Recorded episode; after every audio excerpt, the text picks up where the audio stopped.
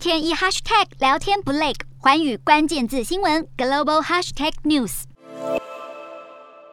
澳洲外长黄英贤马不停蹄出访南太平洋岛国，二日到达萨摩亚。他呼吁南太平洋岛国慎重考虑中国提出的区域安全协定。萨摩亚总理则说，南太平洋岛国将会召开区域会议，对中方的提议进行讨论。目前，中国和澳洲正在争夺南太平洋岛屿国家的支持。中国外长王毅五月底展开南太平洋八国访问之旅，而澳洲外长黄英贤也在同一个地区展开访问。王毅和黄英贤两个人不断上演一人前脚走，一人后脚到的戏码。五月二十八日，黄英贤访斐济；二十九日，王毅也跟着到达斐济；而三十一日，王毅访问东加，黄英贤六月一日就紧接着踏上东加土地，二日则是到了萨摩亚。除了两国外长接力访问南太平洋岛国之外，澳洲国防部长马勒斯也指出，中国构成的挑战十分庞大，已然成为澳洲最大的安全焦虑。美国国务院五月三十一日则是表示，中国努力遮掩与太平洋国家的协议，而美方正在致力强化与太平洋伙伴以及印太国家之间的关系，并且呼吁太平洋国家自己做主权决定。